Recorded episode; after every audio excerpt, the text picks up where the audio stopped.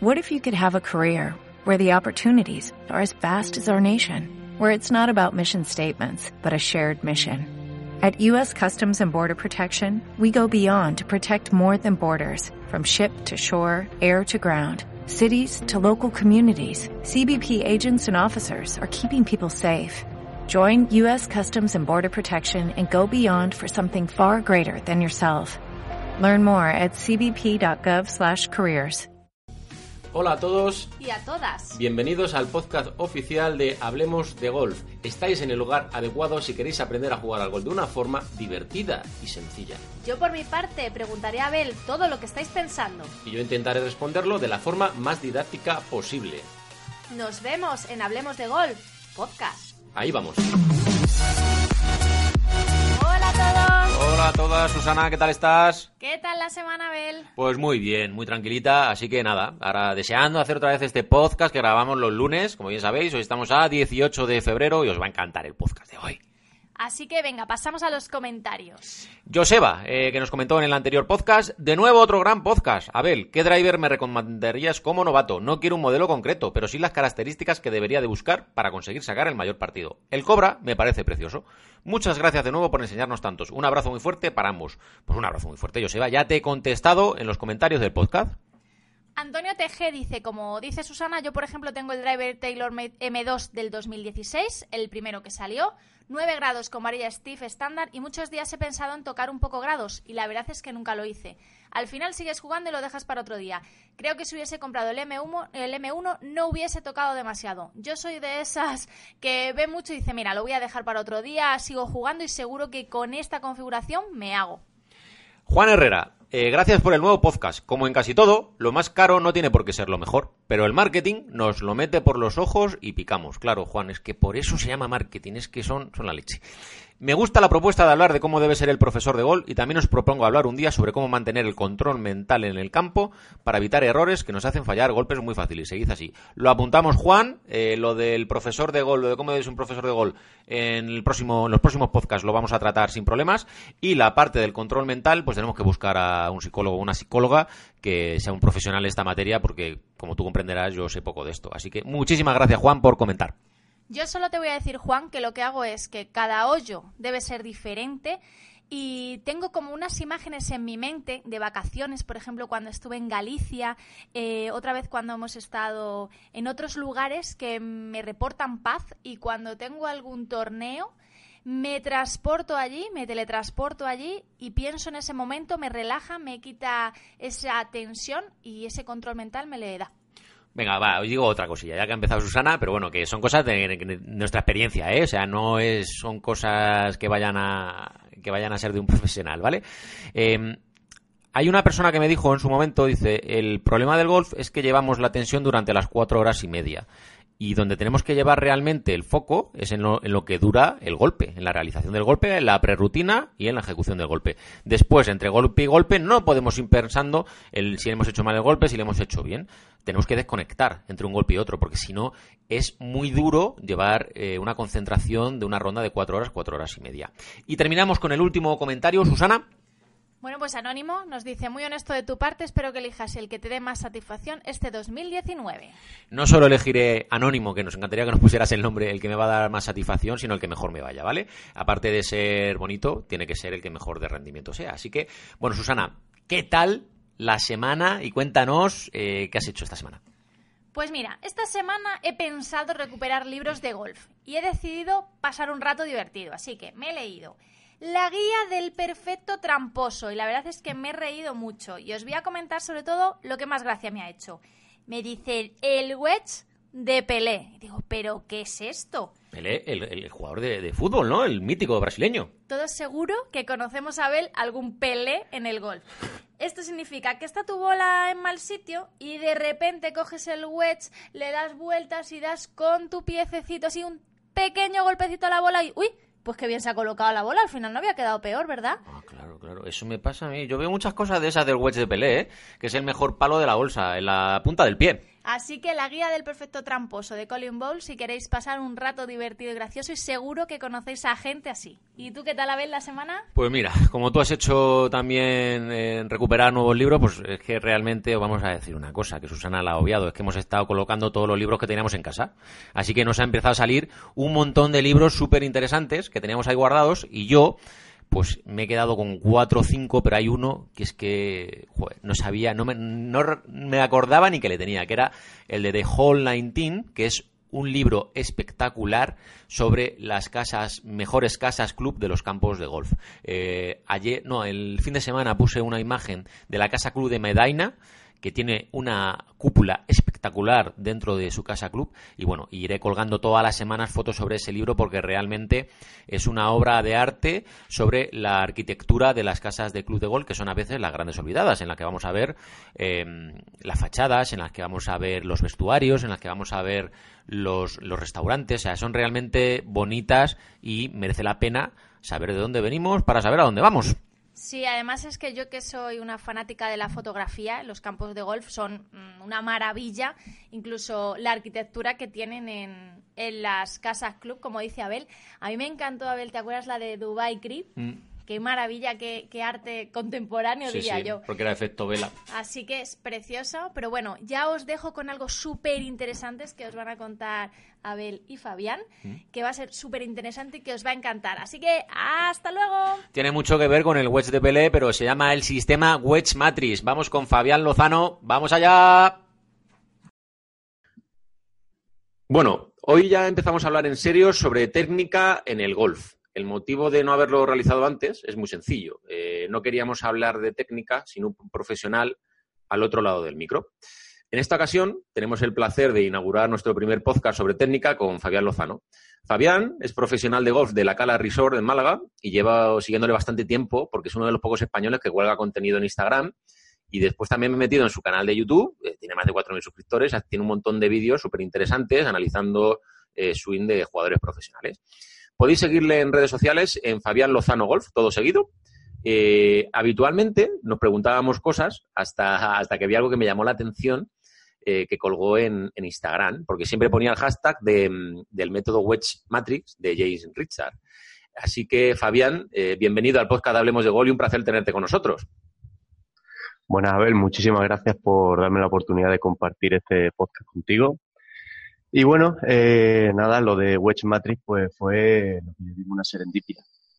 Encontrando y buscando vídeos por YouTube, llega el nombre de James Ridger y vi que él hacía algo completamente distinto. Y a partir de ahí tuve la oportunidad de, ver que había un seminario en Valle del Este, en Almería, en noviembre. ¿De y qué año estás hablando, Fabián? Decidir. Decidir y bueno, al final eso fue un, un momento de, de apertura total de la mente, ¿no? Al final. ¿Qué año hiciste este seminario en Valle del Este? El año pasado, en 2018. En 2018. ¿Y anteriormente había seguido a Jane Richard?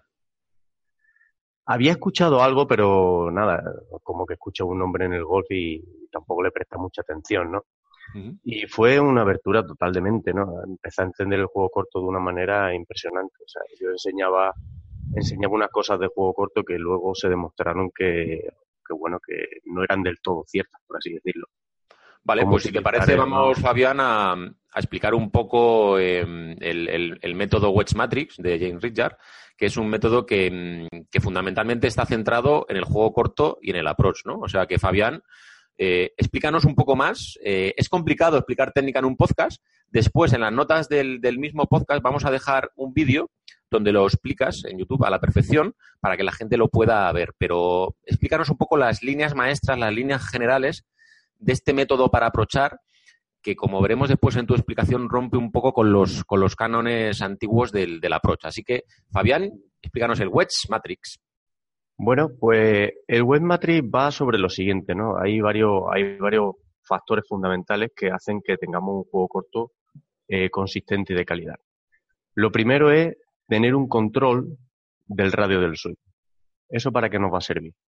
Si tenemos un control del radio del swing, eso nos va a servir para que tengamos margen de error, que contactemos bien a la bola. Eso quiere decir que si hacemos movimientos de, por ejemplo, de flexión o extensión de la muñeca, eso va a afectar a la distancia que tiene la cabeza del palo hacia mi cuerpo, hacia el eje de rotación. Entonces, eso es un factor. El segundo factor es crear fricción. Y vamos a crear fricción de la siguiente forma. Primero entendiendo cómo funciona el ángulo de ataque y el loft del palo y también cómo interfiere el bounce o la panza del palo con el suelo. O sea, esos son los factores fundamentales. Y luego, obviamente, pues hay factores que también afectan un poco, como son la velocidad, el, spin loft, el smash factor, etcétera, etcétera. Pero a grosso modo serían esos dos. Serían cómo controlamos el radio del swing, sin alejarlo y sin acortarlo, y el segundo, el que el contacto, ¿no? Cómo generar ese, esa fricción. Una de las cosas, Fabián, que he visto, que me ha chocado un poco, ¿no? En los, en los vídeos, porque después también me metí en la web de Jane Richard y vi un, seminario que hizo en, en, el PGA Show en el 2015, en el que decía que había que, que había que olvidarse un poco del, de contactar a la bola. O sea, él lo que dice es que tienes que contactar un poco antes en, en, el suelo. O sea, es, es, algo que, me ha roto así un poco, ¿no? Y después también vi un vídeo en el que se lo explicaba a mí a My Golf, en el que decía, no, no, es que os tenéis que olvidar de contactar a la bola en el approach. Y hace como, como tres pulgadas o eh, antes de la bola, ¿no? Y te marca una línea con el impacto. Eh, ¿Nos puedes explicar un poco más por qué, a qué se refiere esto, eh, este James, con, con, esto de impactar antes a la bola?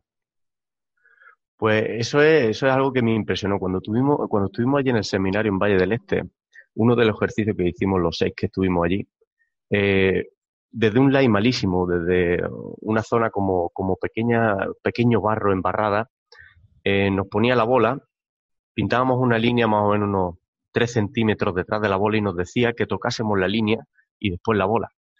Imagínate tocar el barro antes de la bola y ver cómo tu bola no solo vuela, sino que además genera spin. Genera un spin que tiene agarre en el green. O sea, fue impresionante.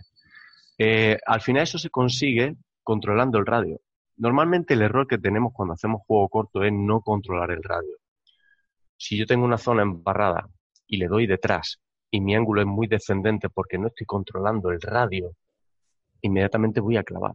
El radio, Fabián, para que es que es complicado ¿eh? explicarlo, pero para que la gente eh, con palabras, sin, sin ver un vídeo, sepa definir claramente lo que es el radio del swing, eh, ponnos un ejemplo que sea un poco más sencillo de ver, sabiendo que, estamos en un podcast, ¿vale? Sería un poco, digamos, lo que nosotros alejamos o acercamos el palo cuando hacemos la subida en el approach, más o menos. Exacto. Vale. Sería la distancia, el radio sería eh, la distancia que yo tengo desde mi rotación, mi eje de rotación, que sería mi cuerpo, la distancia que tengo desde mi cuerpo hacia la cabeza del palo. Y eso se acorta cuando nosotros, digamos, eh, muñequeamos, ¿no? Porque este método, una de las cosas que he visto es que como el inicio es un poco con las muñecas, que es una de las cosas también un poco que rompe un poco con los cánones, ¿no? Que es como que el approach tenía que ser siempre a bloque y aquí James lo que dice es que el inicio tiene que ser un poco con un quiebro de muñecas, ¿no? Exacto. Bueno, eso, lo del quiebre de muñeca es parte y parte. Para ciertos tipos de tiros vamos a utilizar el quiebre de la muñeca y para ciertos tipos de tiros vamos a mantenerla un poquito más Lo que queremos decir es con el control del radio es que la distancia entre la cabeza del palo y mi cuerpo varía lo menos posible. Así soy capaz de controlar mucho dónde contacta el palo. Por ejemplo, si yo no tengo esa distancia de forma consistente, en cuanto toque el suelo, voy a ir clavando. Pero si logro controlar esa distancia que no se vea alterada, ni alargada, ni acortada, voy a poder hacer un swing tocando el suelo y el bounce va a cepillar, vamos, o mejor incluso, va a surfear encima de, encima de ese, de ese line, ¿no? tanto barro como, como césped. Por eso es muy importante. Cuando controlamos el radio, no solo vamos a tener ese contacto mejor, sino también nos va a dar más, margen de error. Vamos a poder contactar incluso un poco detrás. Y vamos a ver cómo incluso contactando un poco detrás de la bola generamos mejores condiciones de impacto. ¿La posición de la bola, Fabián, afecta en lo que estás diciendo a la hora del radio? Eh, el tenerla más retrasada, el tenerla más adelantada, más centrada en el approach, el estar más encima de la bola, estar un poco más lejos. ¿Cómo afecta eso al radio del que tú estás hablando en el approach? En principio, la posición de la bola yo recomendaría que todo el mundo empezase con una, con una posición mucho más neutral. Bola en el medio porque al final ese es el punto, es el punto más, más bajo del swing, del arco del swing, y que empezase todo el mundo con bola en el medio, un stance cerradito, ¿vale? Normal, más, más o menos entre unos 30 centímetros, más o menos entre separación entre los pies. Eh, un grip, un grip muy neutral, aunque yo, por ejemplo, para, para enseñar gol soy muy amigo del grip un poco fuerte. el, el, juego corto va completamente, completamente distinto. Es como otro juego dentro del golf. Y recomendaría eso, pues un grip neutral, una posición bola en el medio, pie juntito y después sobre todo pues aprender a controlar ese, ese radio. Eh, como veis en, algunos vídeos míos del canal de YouTube, en el último que subí, pues hablo de esto, ¿no? Ahí tenéis una imagen más visual. Pero ya os digo, eh, la posición de la bola interfiere para realizar diferentes tipos de tiros. Obviamente, si, si colocamos la bola más atrasada a nuestro pie derecho, pues vamos a tener un menos loft y va a salir la bola más baja. Y si la ponemos en el pie izquierdo, pues va a salir una bola un poco más alta. Pero igualmente nos hará falta controlar esa distancia de radio que no se ve alterada. Eh, Fabián, ¿cómo podemos nosotros eh, practicar, eh, evidentemente con lo que están oyendo los, los oyentes, cómo podemos practicar ese, ese radio, ¿no? el, el que ese, ese radio hacia la bola sea siempre constante? ¿Qué tips nos puedes dar para que, porque también he visto una cosa que me, que me parece súper sencilla, que es cuando veo los vídeos explicando este método, una vez se golpea la bola, parece como si no hubiera tensión en ningún momento en las manos, ¿no? O sea, que es una cosa que me ha encantado, ¿no? Porque siempre, siempre que a mí me han explicado el approach, es un poco como, como que tienes que ir muy en bloque, ¿no? Como que tienes que ir un poco, parece como que tienes que ir un poco en tensión, ¿no? Es la, lo que a nosotros un poco nos enseñan, ¿no? Pero este método es como que las manos tienen una libertad absoluta, tanto antes como después del impacto a la bola, ¿no? ¿Cómo, cómo es esto, Fabián? Pues exacto, la verdad que eso fue lo que también me llamó a mí mucho la atención, ¿no? Que hay una, hay una suavidad de mano total. Y eso ayuda mucho para la gente que tiene, que tiene los temidos, los temidos chips. Ya he corregido algún, algún jugador que venía con un poquito de, temblores a la zona de, a la hora de, de, chipear y de aprovechar. Y bueno, este método te da una, te da una ligereza en las manos brutal. Y al final, bueno, podemos practicar esto, pues eh, yo recomiendo mucho que se haga a cámara lenta y sobre todo eh, observándose en el espejo, ¿no? Cómo tenemos la arrancada. Si en la arrancada vemos que las manos se mueven mucho, pues entonces ya vamos a cambiar ese, ese radio, ¿no? Tendríamos que empezar haciendo golpes, golpes de chip, donde controlamos mucho más el, golpe, más que un golpe a lo mejor de aproximadamente 50-60 metros, donde ya hay más velocidad. Empezaremos primero con el golpe de chip. En un movimiento eh, que nosotros llamamos la línea base. Eh, la línea base, pues bueno, no es, no es otra cosa que colocarse, bueno, de esa forma neutral que he dicho, con el stand más pequeñito, el peso distribuido 50-50, que esa es otra cosa que, claro, que también... nos dicen que tiene que estar en la parte izquierda también. Nosotros empezamos con el peso 50-50, pues bueno, eh, si tenemos más peso en la parte izquierda, eso al final va a ayudar a que el ángulo de ataque sea más vertical y eso, bueno, pues va a hacer que el, arco del swing al final se encuentre más con el suelo y no controlemos ese, ese arco tanto, no controlemos esa profundidad. ¿no? Y bueno, teniendo ese peso 50-50 repartido, ese stand más pequeñito, el grip un poco más neutral y esa varilla ligeramente adelantada, vamos a empezar simplemente acercando lo que sería el codo derecho hacia la cadera derecha. Ese es el único movimiento que vamos a hacer acercar el codo derecho hacia el hueso de la cadera izquierda. ¿En la subida o en la posición de inicio? ¿Perdón? ¿En la subida o en la posición de inicio? En la subida. Ya eh, cuando estamos en el golpe, nos hemos colocado esta posición neutral. Para hacer la subida, vamos a pegar el codo derecho hacia la cadera derecha. ¿vale? Pararos ahí un segundo y observar si habéis movido las muñecas y si habéis hecho algo. Si habéis, por ejemplo, eh, movido la cabeza hacia abajo, hacia arriba. Eso también hace que cambiemos el, el radio del swing, ¿no? Simplemente codo derecho hacia la cadera derecha. Y desde ahí, lo único que vamos a hacer es, con las muñecas completamente relajadas, vamos a girar todo el cuerpo en bloque. Y el finish deberíais terminar con ese codo conectado al cuerpo, con el palo apuntando hacia el objetivo y que el grip apunte hacia tu ombligo, que es el centro del eje. Y desde ahí deberíais hacer un movimiento donde el palo pase completamente cepillando. En ningún momento deberíais ver ninguna chuleta, ninguna marca fuerte en el cesto. Vale, recapitulamos. El primer consejo súper interesante para, poder practicar este método. El, el, stand cerradito, hemos dicho que unos 30 centímetros aproximadamente, o sea que es prácticamente, para quien no, lo tenga en la cabeza, serían casi, casi, casi los, los pies casi cerrados, ¿no? Eh, una distribución de peso 50-50%, primer detalle importante, no nos vamos a poner con el peso hacia el pie izquierdo. El, el grip hemos dicho neutral, la bola centrada, un poco las manitas adelantadas, y después, muy importante para empezar a hacer este método, es el codo derecho pegado a la cadera derecha en la subida. Y después, una vez queremos ir hacia el impacto, rotamos el cuerpo y el palo termina apuntando hacia el objetivo y el grip más o menos a la altura del ombligo. Lo que podríamos decir que es terminar el golpe un poco, digamos, con el palo, eh, como digamos, cortando lo que es la cintura, ¿no? Para, que tengan una, una, imagen más, más exacta, ¿no? Exacto. A mí se me había, algunos profesores que he tenido que obviamente no conocían nada sobre Jane Rilla me habían enseñado de otra manera y me habían dicho, el palo, el grip tiene que terminar en tu bolsillo izquierdo.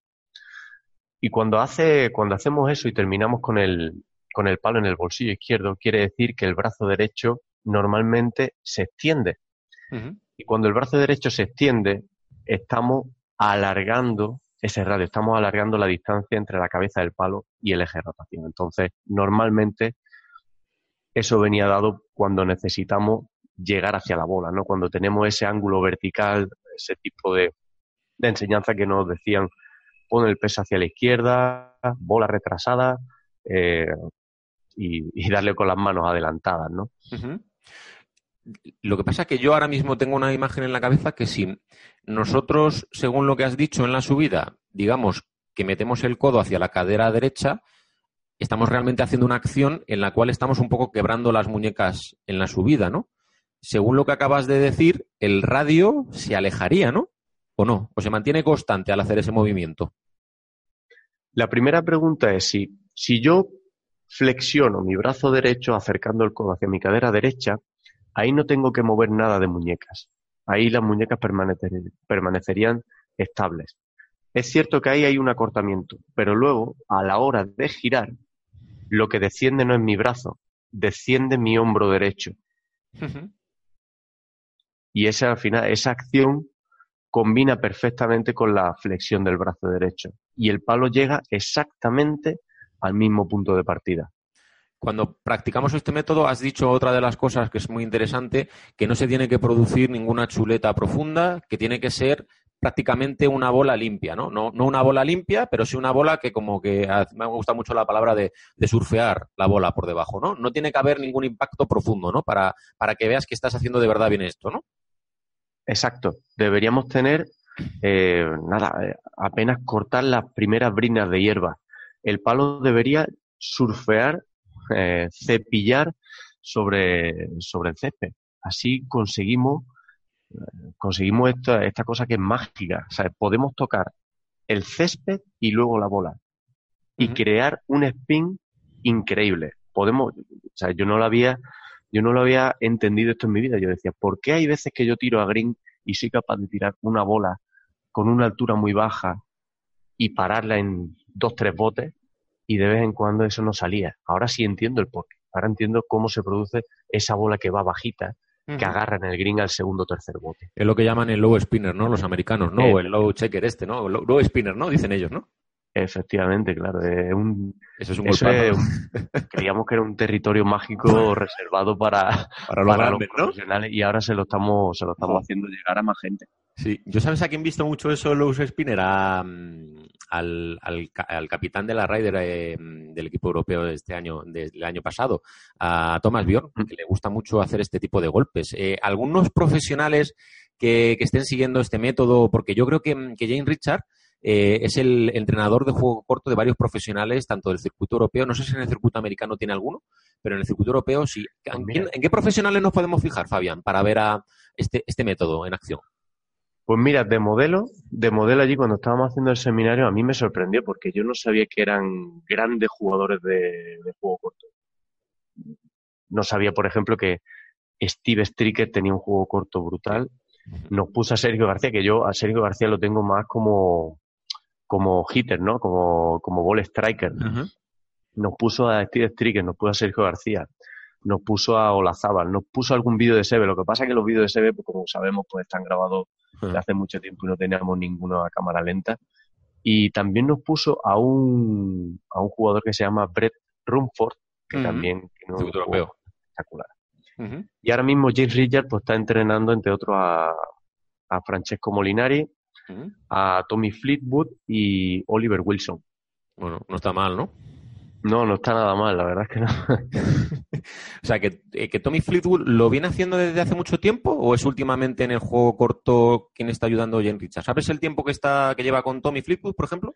Ha sido recientemente. Eh, Jane Richard era más conocido a raíz de, esta presentación del PGA y bueno, pues tuvimos una, una primicia. Estando allí en Valle del Este nos dijo, oye, pues otro jugador que que al que me ha unido tal, eh, está representado por una famosa marca de palo, ha ganado un mayor este año tal, y empezamos a, hacer adivinanza y bueno, salió el nombre de, Francesco Molinari. Qué bueno, tío. Tommy Fleetwood creo que lleva, creo que lleva con él pues a raíz de ahí, muy, muy poco tiempo antes.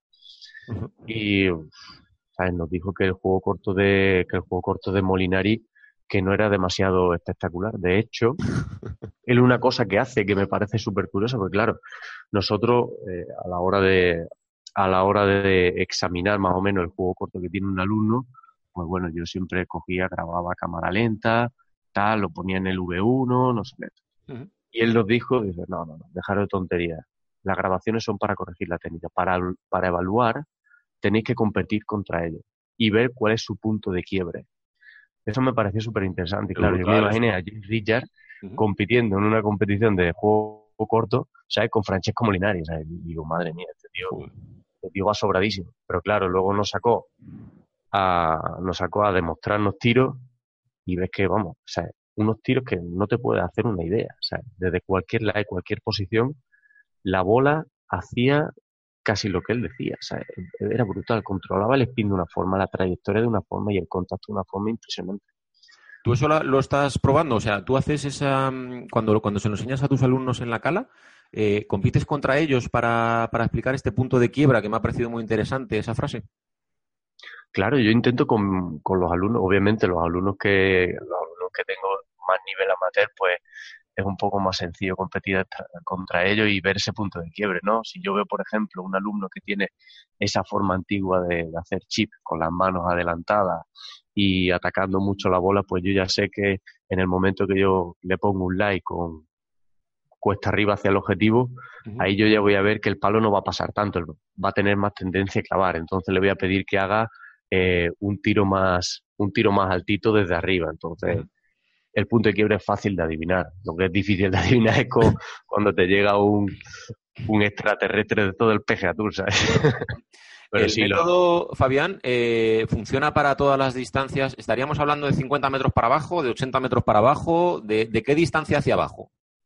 Ahora mismo el, este swing que os he planteado de la línea base, nosotros lo utilizamos para unos hasta unos 30 metros más o menos, hasta unos 30 metros. A partir de 30 metros ya empieza a cambiar un poco la cosa y digamos que ahí ya hay dos, como dos vertientes, por así decirlo.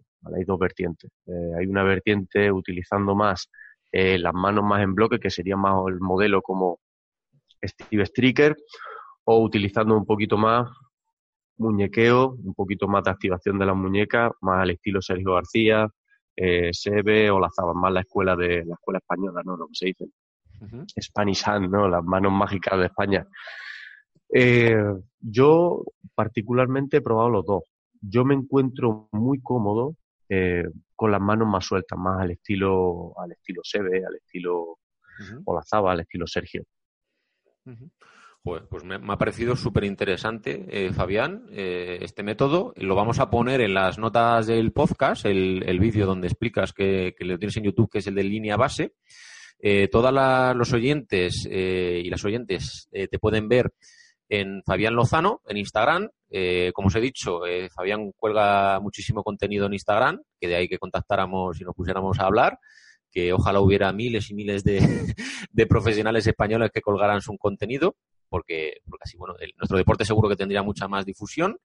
Le podéis ver en la Cala Resort dando clase, eh, súper interesante todo lo que cuelga, y este método pues le empezaremos a ver mucho más a menudo porque la verdad es realmente interesante. Es el método Wedge Matrix de James Richard. Y muchísimas gracias, Fabián. De verdad que ha sido un auténtico placer. Y, a partir de ahora eh, te deseo toda la suerte del mundo. Seguimos hablando por Instagram. Y cualquier cosa que veas nueva o que pueda ser interesante, pues vuelves al podcast a, comentarnos tu, sabiduría de, profesional. Perfecto, Abel. Muchísimas gracias. Encantado de colaborar contigo. Y ya te digo, para todos los oyentes, eh, os recomiendo que, investiguéis un poquito, que hay muy buen contenido en la, en la red. Busca a James Richard, si queréis buscarme a mí. Y nada, encantado de ver porque tú también haces una labor maravillosa. Ya he visto que, te gusta probar palos, probar diferentes marcas. Y, ya te digo, vas a ser un pionero aquí en España y te doy la enhorabuena también. Muchas gracias, Fabián. Un abrazo. Un abrazo, hasta pronto. Chao.